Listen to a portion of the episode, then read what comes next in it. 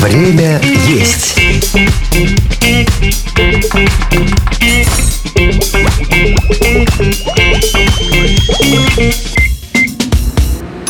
Всем привет! Вы слушаете подкаст «Время есть». В нем мы говорим о еде с экспертами своего дела, шеф-поварами известных ресторанов, блогерами и другими кулинарными экспертами. В этом сезоне мы будем уделять целый выпуск отдельным блюдам и их разновидностям. Сегодня поговорим о круассанах. А абсолютно все об этих замечательных булочках нам расскажет шеф-пекарь и преподаватель кулинарных школ СВЧ в Санкт-Петербурге и Стэнфуд в Москве Петр Гулин. Петр, добрый день. Здравствуйте.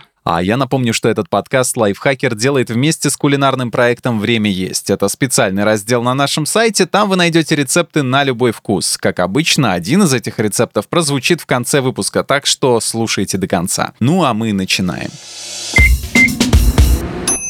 Недавно я узнал, что круассаны впервые появились, оказывается, не во Франции, как это нам подсказывает название, а в Австрии. Петр, расскажите историю этого блюда. Кто их первый приготовил и когда же они, наконец, осели во Франции? Круассан с французского переводится полумесяц. На самом деле, да, есть такая легенда, самая распространенная, а, что испекли его не во Франции, впервые, а именно в Вене а, в 1683 году. После победы в Венской битве, положившей конец осаде турок. Эта легенда, она получила распространение не так давно, относительно недавно, после того, как в 1938 году вышла книга «Ларус Гастрономик» со статьей о круассанах. Там как раз была эта легенда. И с тех пор она получила такое распространение. Современные же исследователи, они указывают на то, что до начала 20 века рецептура появилась не раньше начала 20 века. Я на самом деле во многом с этим согласен по нескольким причинам. То есть, смотрите, мука 300 с лишним лет назад, она, она была не, не такой, как сейчас. Промышленные дрожжи изобрели в середине 19 века. То есть, это ага. гораздо раньше, чем, чем век 17.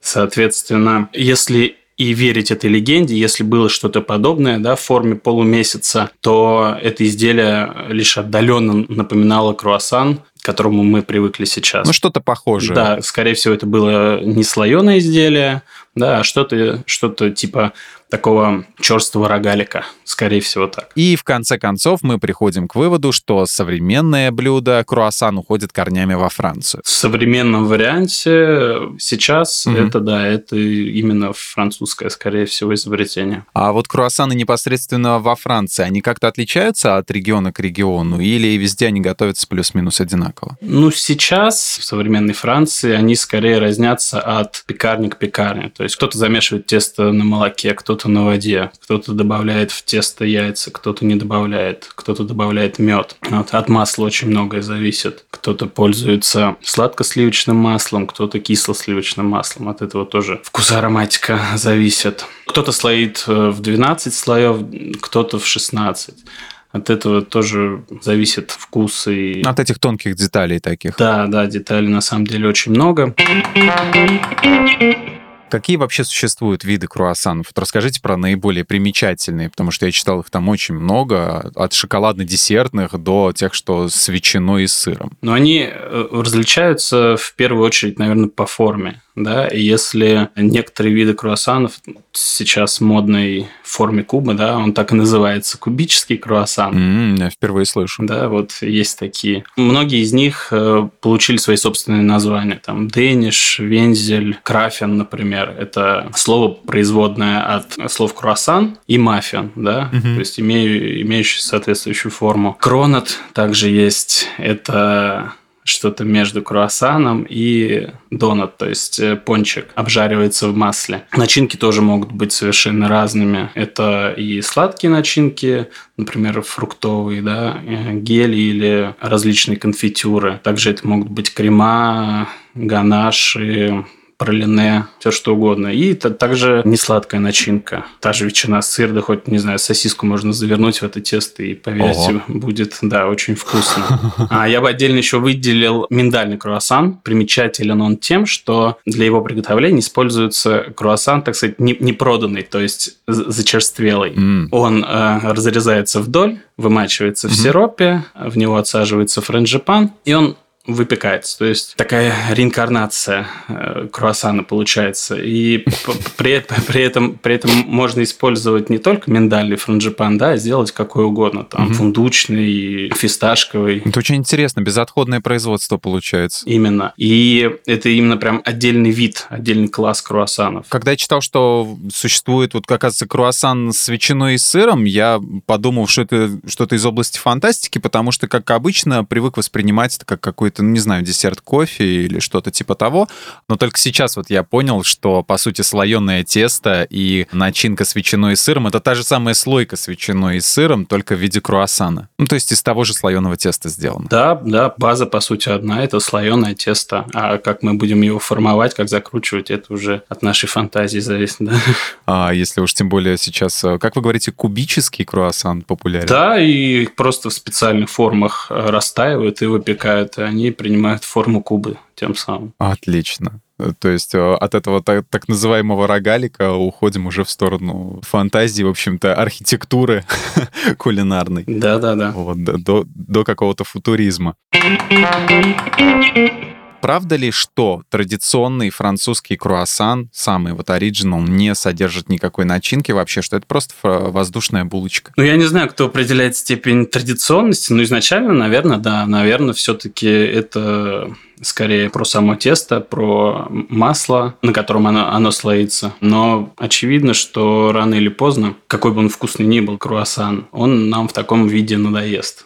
Поэтому не мудрено, mm-hmm. что со временем появляются те, кто будет экспериментировать с начинками, с формами и прочим-прочим. И зачастую результаты этих экспериментов, они оказываются удачными.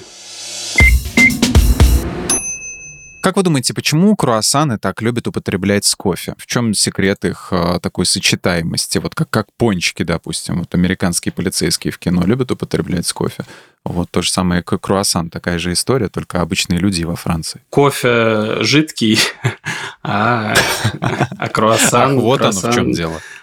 да, он э, хрустящий такой. Ну, э, смотрите, круассан имеет такой сливочно-сладко-соленый вкус, а кофе угу. горьковатый, где-то, может быть, даже кисловатый. То есть... А, на этом контрасте. Да-да-да. То, чего есть в кофе, того нет в круассане, и наоборот. И они друг друга угу. таким образом дополняют. И что касается кофе, мне вот больше всего нравится не классический круассан, а шоколатин. Он похож на круассан, только другой по формовке. И там э, две палочки горького шоколада внутри, может быть, видели такой цилиндрической формы. Вот он с кофе еще, еще больше сочетается, и если не пробовали, обязательно. А с чем еще лучше всего сочетаются круассаны? Вот какое самое, может быть, необычное сочетание вы пробовали или вам доводилось даже готовить? А, ну, как я уже сказал, тесто для круассанов, вот эта база, она довольно нейтральная. То есть оно не слишком соленое, но и при этом там не так много сахара. Поэтому круассан сочетается как со сладкими, так и с несладкими начинками.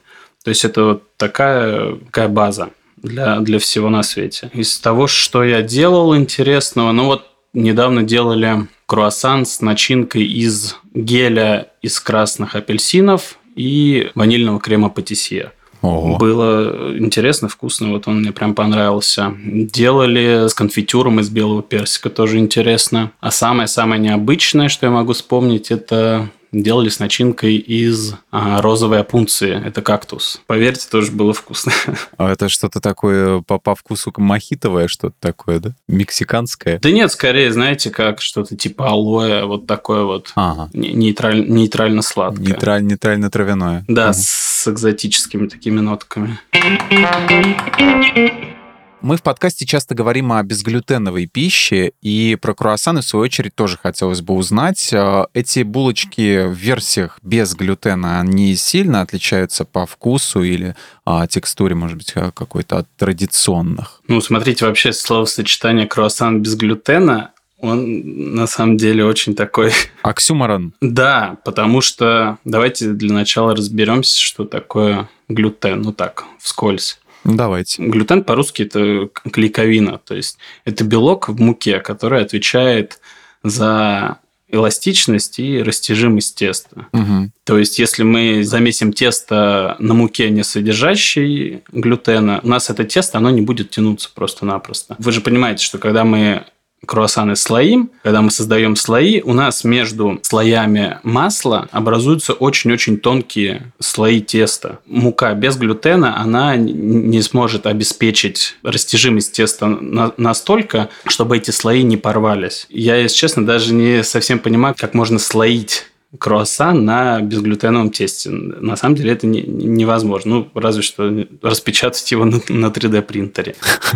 Вот. Э, других способов нет. Можно сделать какую-то подделку, да, чтобы это изделие выглядело примерно как круассан. Но на самом деле круассаном не являлось. Да, и это будет что-то такое похожее на вот из 17 века. То есть мы возвращаемся в, в историю обратно.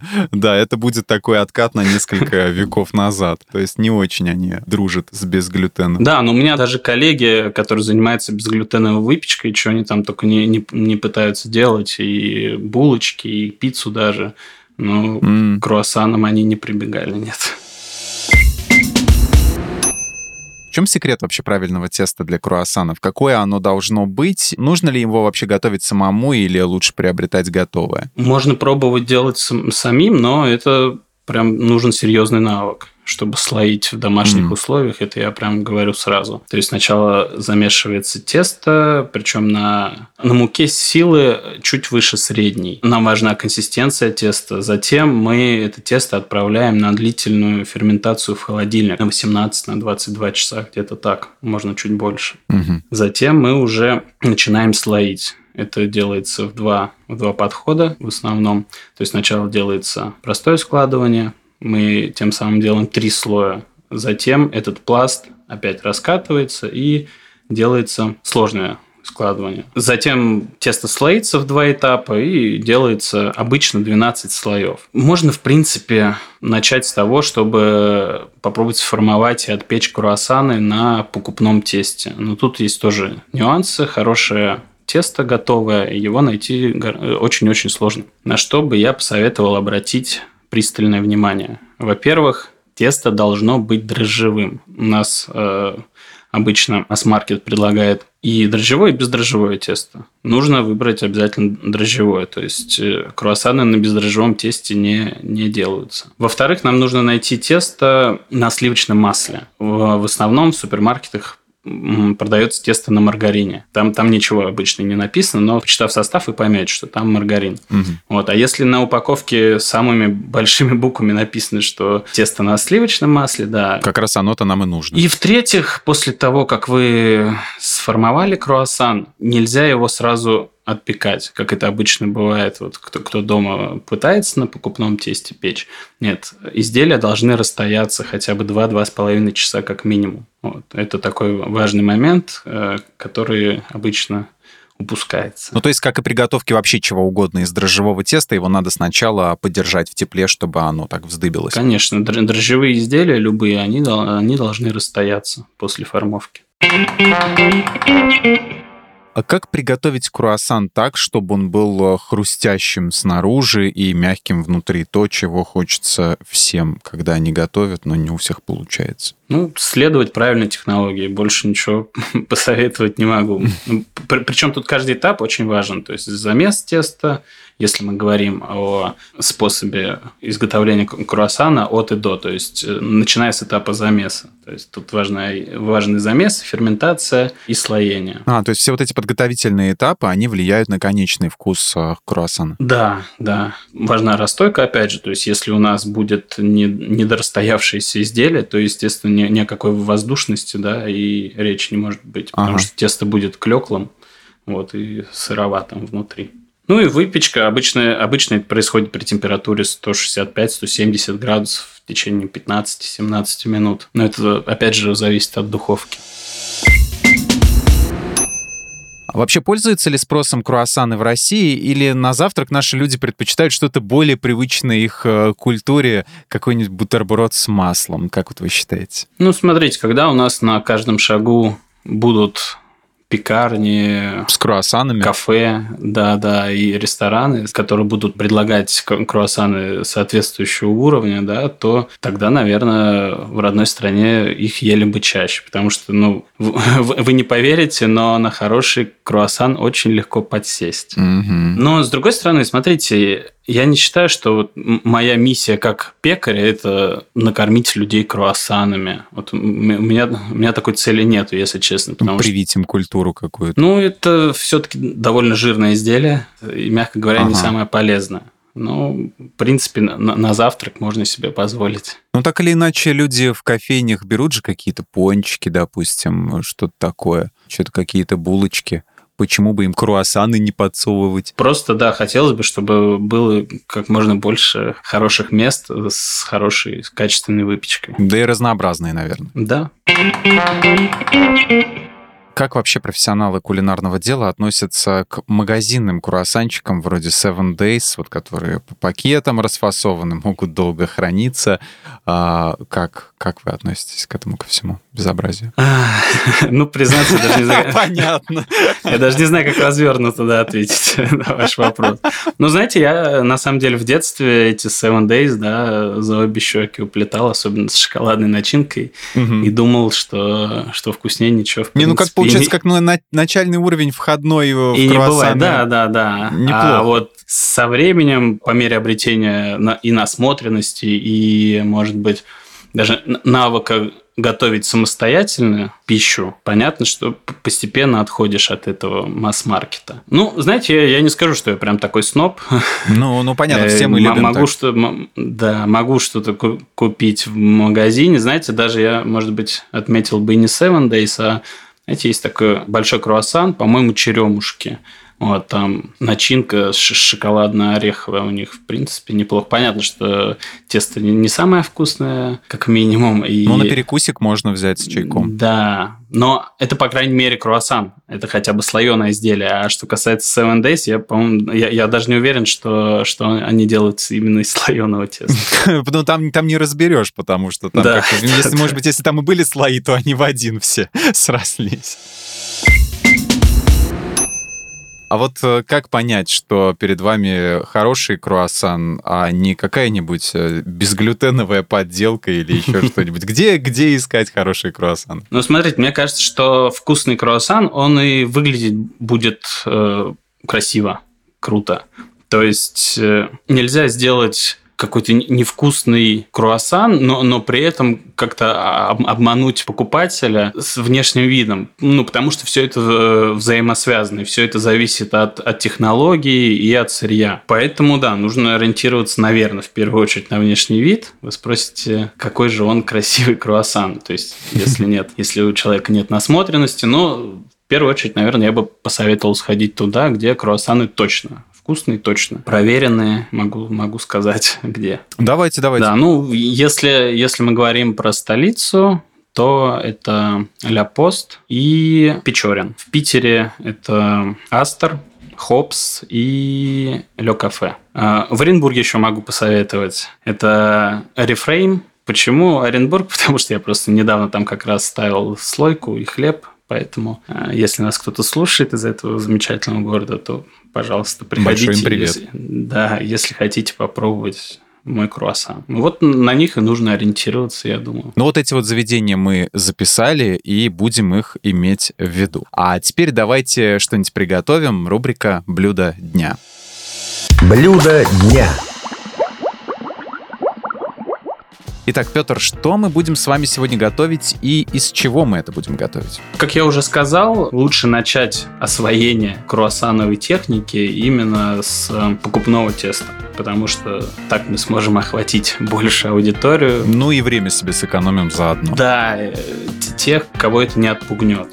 Поэтому mm-hmm. давайте начнем с этого, а там уж как, как вам понравится. То есть мы берем дрожжевое слоеное тесто на сливочном масле и полностью его дефростируем. То есть оно у нас должно разморозиться. Это зависит от внешних условий, но это где-то минут 40, скорее всего, при комнатной температуре. Затем нам нужно это тесто раскатать. Мы ориентируемся на ширину пласта. Это у нас 27 сантиметров должно быть. То есть вам нужно заранее вооружиться линейкой. То есть толщина пласта 27, и нам нужно раскатывать этот кусок в длину. А, я вам не, не смогу сказать, какая у него будет длина, так как я не знаю вес, вес этого пласта теста изначально. Но мы можем ориентироваться на на толщину. То есть нам нужно 5 миллиметров где-то. Когда вы достигнете этой, этой толщины, тогда, в принципе, все. У нас, у нас э, готовый кусок, который мы можем делить. Вот, соответственно, что нам нужно сделать дальше? Мы делаем отметки каждые 8 сантиметров по длине этого пласта сверху и снизу. Затем мы сверху вниз нарезаем этот пласт на прямоугольники. То есть у нас должны получиться прямоугольники длиной 27 сантиметров и шириной 8 сантиметров. Вот, у нас получились эти прямоугольники, и нам теперь нужно их по диагонали вдоль разрезать, тоже с помощью линейки. И у нас каждый прямоугольник, вот этот длинный, он делится на два прямоугольных треугольника.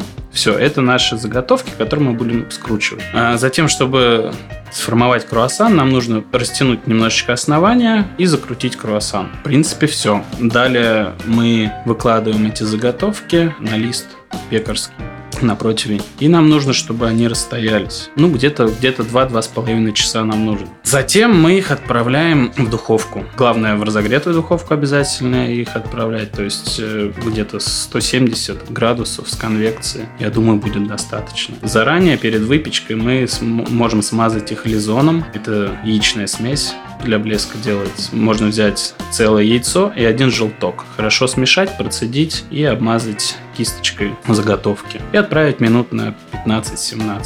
У нас будут круассаны, затем должны получиться круассаны. Затем мы делаем любую начинку для них, то есть там разные варианты. Мы можем использовать круассан в качестве базы для сэндвича, например. Ага. Положить туда сыр, бекон, латук, томат, либо там даже бургер сделать. Все что угодно. Все, что душе угодно. Ага. Конечно.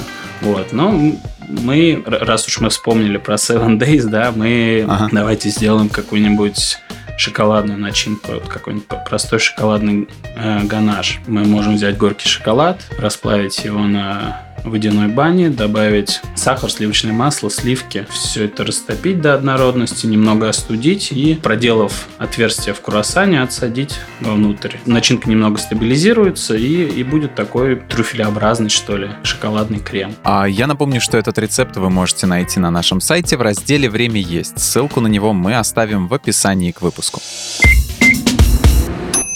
Петр, большое спасибо вам за беседу. А, сегодня мы много узнали о круассанах. Было очень интересно. Вам спасибо. Следите за другими нашими проектами, такими как «Кто бы говорил». В новом сезоне мы отвечаем на письма друзей лайфхакера вместе с психологом Леной Котовой. Ставьте нам лайки, звездочки и оставляйте приятные комментарии. Ну а мы с вами прощаемся. Всем пока. До свидания.